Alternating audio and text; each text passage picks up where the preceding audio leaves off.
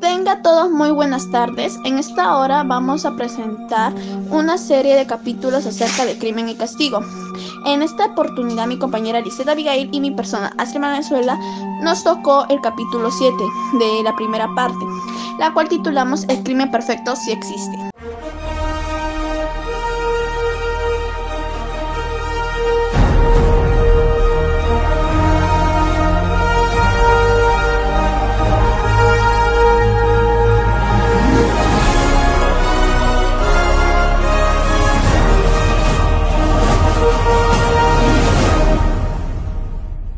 Raskolnikov tenía planeado matar a una anciana que poseía mucho dinero.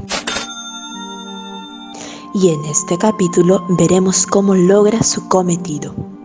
El capítulo empieza con Raskolnikov sumamente nervioso, llegando a la casa de la anciana, quien lo deja pasar.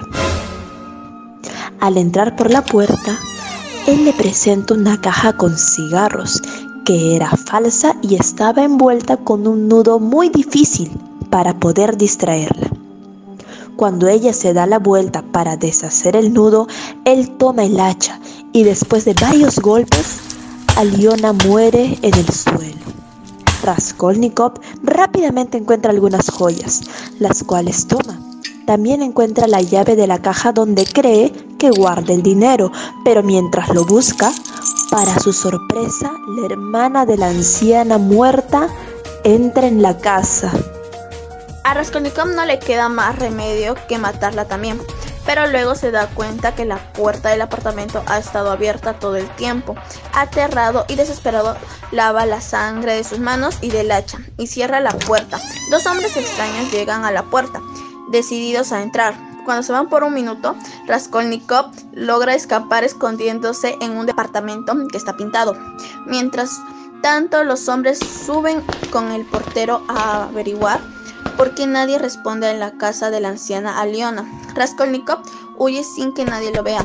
Logra dejar el hacha en la construcción donde lo ha tomado. Regresa a su cuarto y se echa en el sillón. Nadie lo ha visto. Es un crimen perfecto. Pasando al lado del análisis, en lo personal este capítulo me parece un tanto escalofriante, ya que hubieron más muertes de las que yo pensé que habrían.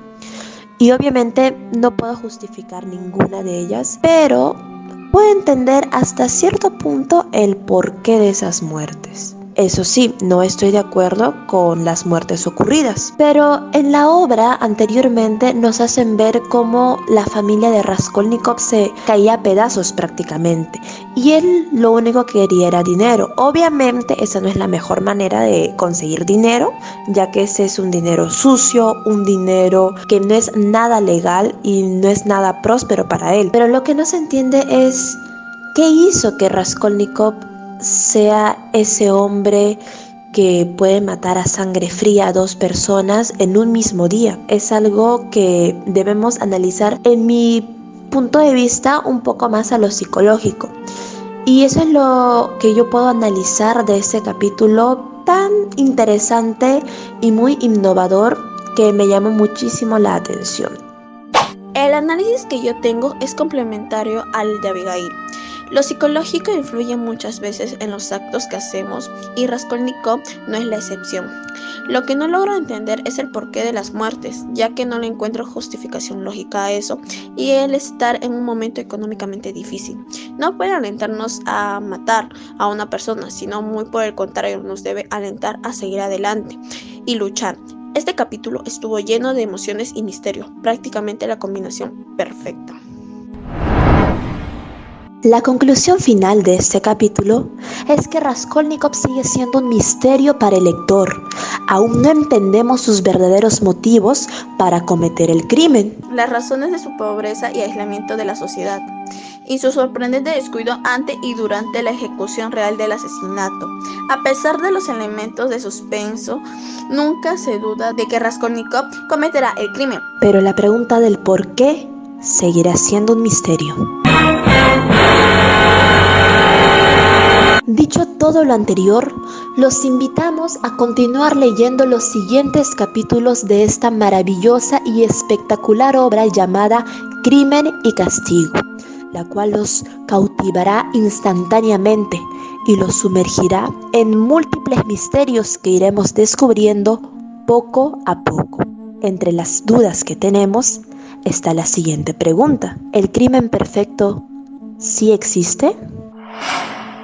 Hasta luego y muchas gracias por su preferencia. Nos vemos en otra oportunidad.